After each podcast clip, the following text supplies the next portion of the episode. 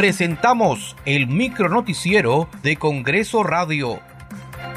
¿Cómo están? Les saluda Danitza Palomín. Hoy es jueves 18 de mayo del 2023.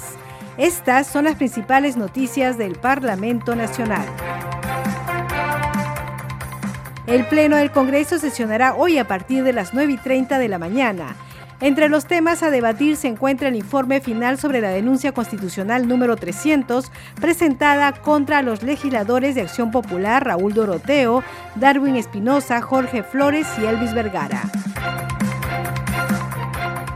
En la víspera, el Pleno del Congreso eligió como defensor del pueblo a Josué Manuel Gutiérrez Cóndor con 88 votos a favor, 24 en contra y 9 abstenciones se va a proceder a votar la candidatura del señor a defensor del pueblo, del señor Josué Manuel Gutiérrez Cóndor.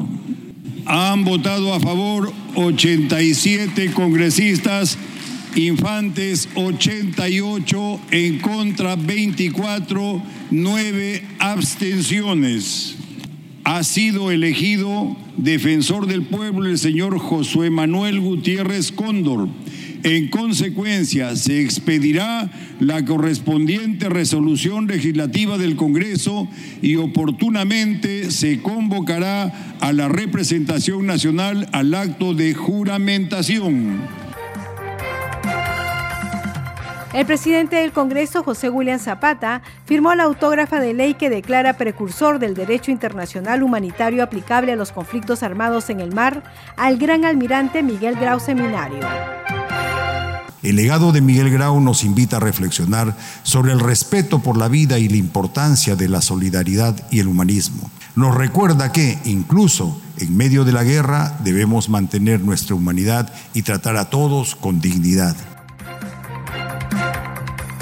La Comisión de Descentralización aprobó el proyecto de ley que promueve el uso de la inteligencia artificial en favor del desarrollo económico y social del país que constituye un primer paso en la definición de un marco legislativo para el tratamiento de la inteligencia artificial en el país, generando reglas claras que permitan y brinden seguridad jurídica y predictibilidad, ha sido aprobado por mayoría. Muchas gracias por acompañarnos en esta edición. Nos reencontramos mañana.